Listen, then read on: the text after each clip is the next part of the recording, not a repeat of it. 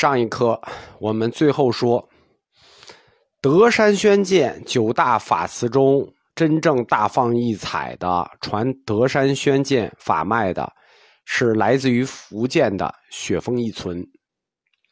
雪峰一存是禅宗史上的大宗师，他是两宗云门宗和法眼宗的元祖。根据遗留的。福州雪峰山顾真觉大师碑铭记，就这个碑铭记载了这个大师自己自己说的一生啊。一存他生于一个世代亲佛的家庭，这个家庭就跟裴修家一样，世代亲佛。十二岁出家为童子，十七岁落发，就少年出家。会昌毁毁佛的时候呢，一存还俗了。但是他还俗，并没有离开寺庙，他只是蓄发，蓄发还住在庙里。他住在芙蓉山弘照大师这个地方，那一直等到唐宣宗，佛教就再兴了，重新落发受具足戒。然后就是我们前面讲三位少年英雄，福建的岩头全豁、青山文随、雪峰一存，就结伴游学。最终，他们这一路游学，去了临济宗，去了曹洞宗，去了维养宗，就前三宗他们都去了。最后，雪峰一存大师就归入了德山宣鉴法系。唐懿宗咸通六年，德山宣鉴圆寂。我们说他世寿八十几岁，咸通六年圆寂的。圆寂的当年，雪峰一存就回到了芙蓉山故里，就是说他。离开福建之前，他就是在芙蓉山弘照大师这个地方出的家，他就回到了芙蓉山这个地方。同年，维养宗的大安禅师就率徒众来到了芙蓉山，要帮助义存来建立一个农禅基地。因为他这个义存去过这个仰山嘛，这个维养宗的大安禅师呢，他很有意思。他是禅宗农禅运动里头一个切格瓦拉式的人物，什么呢？就是喜欢输出革命。他本身特别善于组织农禅生产，就是特别善于组织这个开山呀、种地啊、农禅啊、普请劳动，特别组织擅长组织生产。大安禅师最早是协助百丈怀海大师搞的那个百丈山农禅基地，后来百丈。圆寂了之后，他又去了尾山，那协助他的师兄尾山灵佑搞了这个尾山农禅基地。这一次呢，他又来到这个芙蓉山，要协助这个义存搞这个芙蓉山农禅基地。但这一次他没有搞好，为什么呢？因为他带的弟子都是流民嘛，他的弟子里有人就跟义存大师发生了激烈的这个冲突和矛盾。所以，雪峰一存呢，就被迫的离开了芙蓉山，迁往了芙蓉山以西二百里的象谷山，在象谷山立烟传产，并且给这个象谷山他迁去的这个象谷山起名叫做雪峰，所以它叫雪峰一存。这个碑文记呢，自庚寅，就是公元八百七十年。至乙未，就是公元八百七十五年，这五年他在雪峰立烟传禅。天下士子不计华夏，趋之如复照。你看到后面云门宗也是这种描述，叫趋之如复照，就是就就好像这个天子召见一样，可见他当时的影响力。唐僖宗赐他子衣，并且赐号真觉大师。真觉。这在佛教赐号里头就非常的高了。公元九百零八年，雪峰一存这个圆寂，世寿八十七岁。哎，他跟他师傅德山宣鉴一样，都属于寿命比较长的。雪峰一存，他就在福建的这个雪山传法四十年，原来叫象谷山，后来改叫雪峰。传法四十年，雪峰一存的学徒不可胜数啊。据说他常年在雪峰的学生就有多少呢？常年不减千百五十人，就每年就是常年就一千五百多个僧人在这学习，由此福建禅宗由此大振。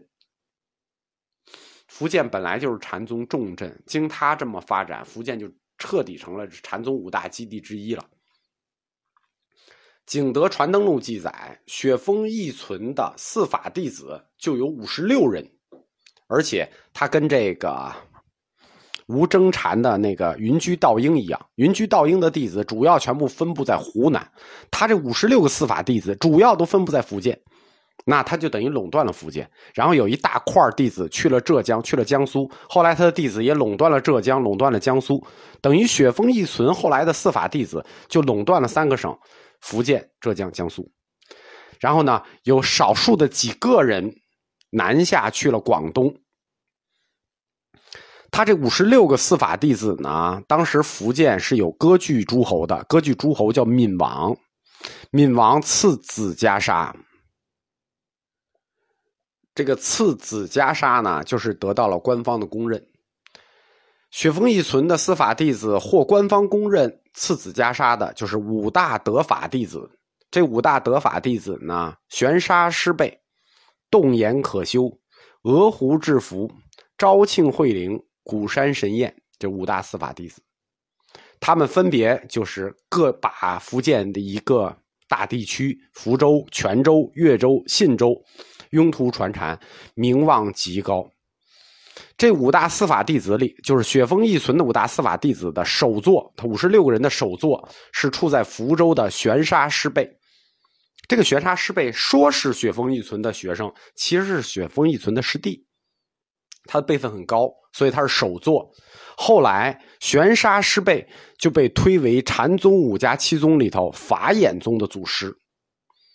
我们说传法弟子垄断了大部分，去了福建、浙江、江苏，垄断了这三省。还有少数的几个人南下去了广东。这少数的几个人实际是没有得到官方认可的，是属于旁系。什么意思啊？虽然是他五十六个四法弟子，但是属于不太受重视的。有一个就不在这个五大门人之列，这个人叫文彦。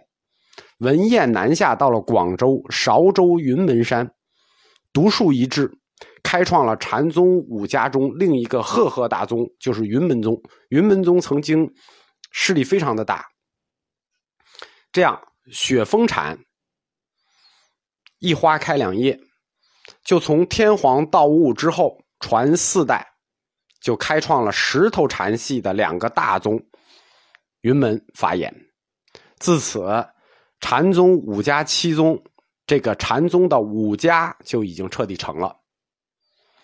雪峰一存，他门下的这两支，一支玄沙师备，可以在福建发展起来，法眼宗；一支可以去广东发展起来，云门宗，是离不开当时的政治土壤的。当时的政治土壤。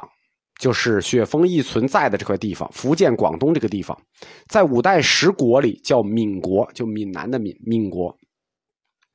闽国存世五十年，它是在公元八百九十三年建国，灭于公元九百四十五年，这是五代十国之一。福建的闽国，他的奠基人是河南人，是河南固始县人，叫王审知。王审知是一个低级军官，最早。闽国，它最早是定都于长乐，长乐就是今天的福建的福州，后来又到建州。王审知是五代十国这十个国家里头，历史学家评价最好的一个国王，或者说是最好的一个统治者，在福建史上被称之为开闽第一人，就是把福建这个南蛮之地变成一个开化之地，开闽第一人就是这个王审知。王审知这个人，就他的这一生，就做到闽王。他的一生，这个有点像圣贤，就是说属于圣贤级的人物。什么呀？他从低级军官做起，一路靠军功升上来。而且他不是说我去抢军功，他一路不贪功，就一路就是军功到了，先都让给别人，最后不行了再升我。不贪功，但是他一路一路就升上来了。对朝廷尽忠，对领导尽义。就是领导几次要提拔他，就不要。所以他在军事将领割据的军事将领里头是属于人品上的完人。在公元九百零九年，王审知受后梁的封，成为闽王。就闽国，公元在八百九十三年就已经这个地方已经割据了，但到公元九百零九年，他正式成为闽王。在王审知当权的这三十多年里呢，他是开闽第一人嘛，福建、广东。得到多方面的开发，呃，历史上说他是休养生息，致使一境俨然，就是福建、广东就得到了很大的发展。而王审知他是河南固始人嘛，他本人从小就信佛，他又非常重视佛教，而且重视佛教在稳定社会上的作用，所以他这个执政以后有一个意识形态上的方针，就是宗教上的意识形态上的方针。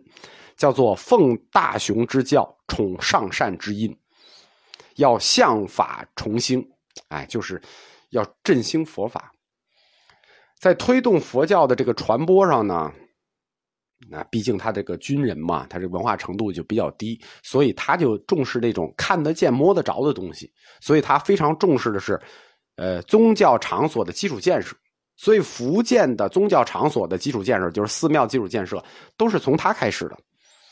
他首先建了报恩定光多宝塔，在福州，这个在福州很有名，就是福州白塔。福州白塔就叫定光塔。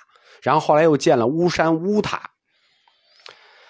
建完塔，那就要建藏经阁，对吧？他又建藏经阁，藏佛经于寿山，啊，藏了多少？五千四百卷。然后又造佛，铸金佛、银佛、铜佛，高丈六尺；铸菩萨像，高丈三尺。然后就是盖各种的庙，呃，施舍各种金钱，什么呃雕梁画柱啊、宫殿呀、藏经阁、宝塔，总之他想到的，他们家乡能盖的。那河南这个地方，我们知道，他古代他这个佛教建筑就比较好，他就家乡有的他都盖了，恢宏壮丽。你看，都是佛教基础建设。但是他这个地儿的佛教是禅宗，对吧？我们说雪峰一存是禅宗，禅宗是什么呢？农禅基地。禅宗历来是佛教里头很穷的一个宗派，就很穷，山林而居。它是由流民最早组成的，山林而居。禅宗的特点最早是有禅堂无庙宇，什么意思？无庙堂，有禅堂无庙堂。就禅宗不拜佛，它有禅堂，但是它没有那个修佛像的那个庙堂，即使有也很简陋。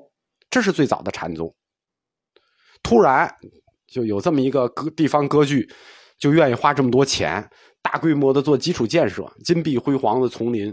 那实际上这种建设模式，那净土宗喜欢，禅宗不喜欢。实际跟禅宗它本身的宗旨是不合的。但是统治者重视，那又给钱。他就给禅宗雪峰一存这一脉，在福建、广东开拓土壤，就开拓提供了这种政治气氛和土壤，而且这种富丽堂皇的弘法道场，这对于禅宗来说是一个新模式，也推动了后来出现的禅宗的这个法眼宗和云门宗禅风上的变化，对吧？开始那个禅风都很穷，嗯，农禅到后面。就不一样了，开始往经院方向走了。禅风已经发生变化了。